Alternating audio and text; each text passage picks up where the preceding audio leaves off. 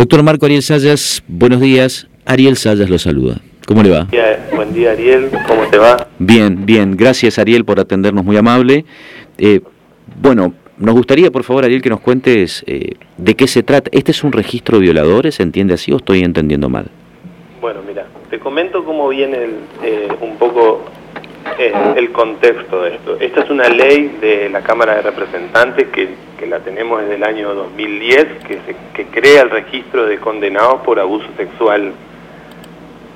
¿Me explico hasta ahí? Bueno, ese registro está dentro de la órbita del Poder Judicial, del Superior Tribunal de Justicia, y bueno, con los con los grandes avances que tuvimos en estos tiempos y, y el trabajo arduo del Superior Tribunal, de, del ministro Marcelo Benítez y de la doctora Pia Bencharuti, pudimos avanzar hacia la firma de dos convenios. Un convenio, por un lado, con una fundación, Sadowski, que es la que nos brinda un software para el software Genis, que es para el cotejo de ADN, y por otro lado, esto que vos mencionabas al, inicio de la comunicación, que es la firma del convenio con el Registro Nacional de Condenados por Abuso Sexual. ¿Qué quiere decir esto? Que Misiones también va a poder brindar eh, información al Registro Nacional para poder cotejar también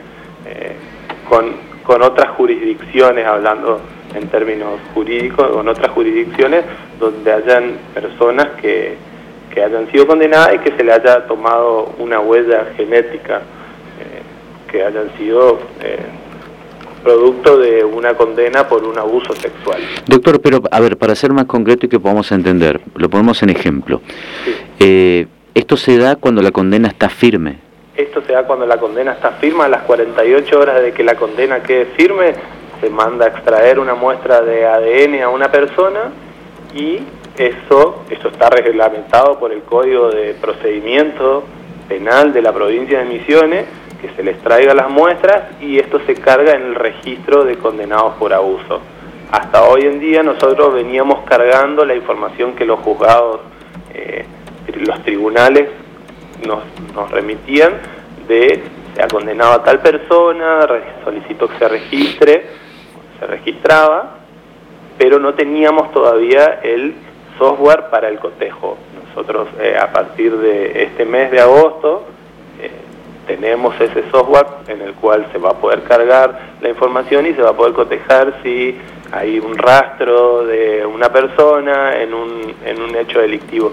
¿Qué viene a hacer esto? Viene a ser una colaboración para los jueces a la hora de investigar, para cortar los tiempos eh, en los cuales si tenemos alguna muestra en una escena de un crimen, podamos por lo menos ir a una base de datos y decir, a ver, esos datos que se recabaron en la escena, podemos ver si no están cargados ya en este registro de condenados. Ajá. Es decir, que con esto se acortan los tiempos. Con esto deberían, por lo menos en ciertos casos donde haya una muestra positiva, acortarse el tiempo. ¿Esto a partir de cuándo se empieza a aplicar? Y esto ya se viene trabajando, ya se viene trabajando, pero bueno, de manera oficial fue la presentación ayer de, lo que era el convenio con el Registro Nacional para aportar nuestras muestras hacia, bueno, hacia el, Registro Nacional y que el Registro Nacional también nos brinde a nosotros un intercambio de muestras. Eh, esto operativamente eh, ya, está, ya se está trabajando con esto es, estos datos, me imagino, son exclusivos de la justicia. Son exclusivos de la justicia.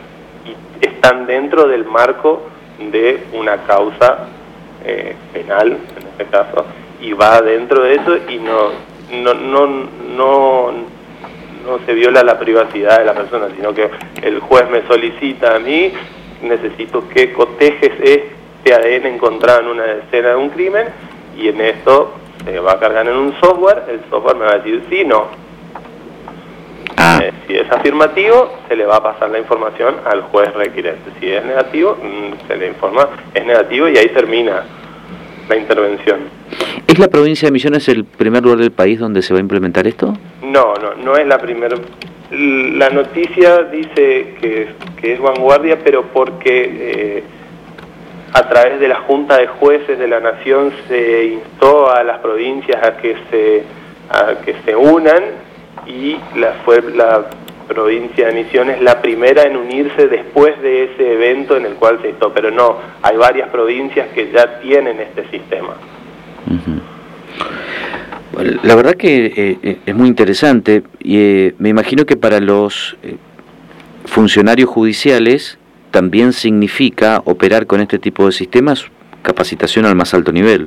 Sí, sí, sí, sí, y que lo están haciendo y, lo, y, los jueces penales son los, los más, los que más estaban buscando esto y, venían, estaban a la espera de esta situación, así que los están, están capacitándose en este momento de cómo pedir y bueno y, tratar de entender también lo que es el, el, sistema en sí de, cotejo.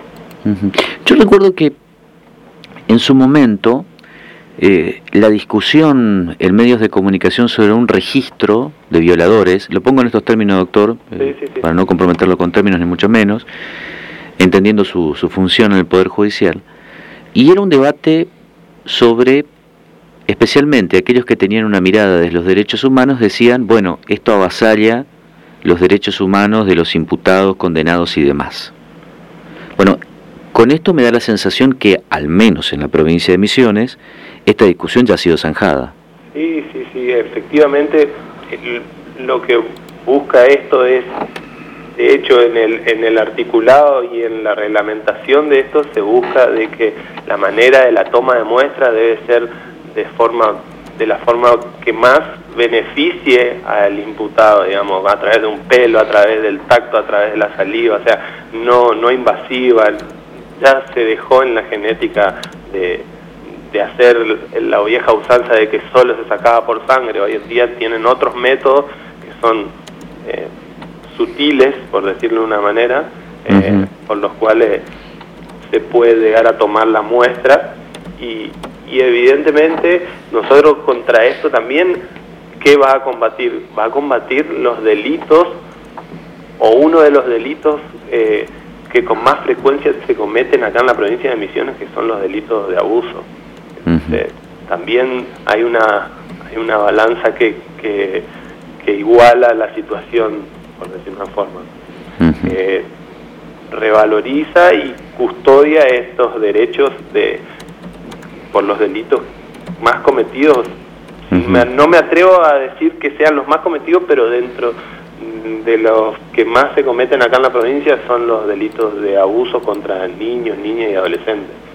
Qué Doctor Marco Ariel Sayas, muy amable con nosotros. Gracias y buena jornada. ¿eh? Igualmente, que estén muy bien y saludo a la audiencia.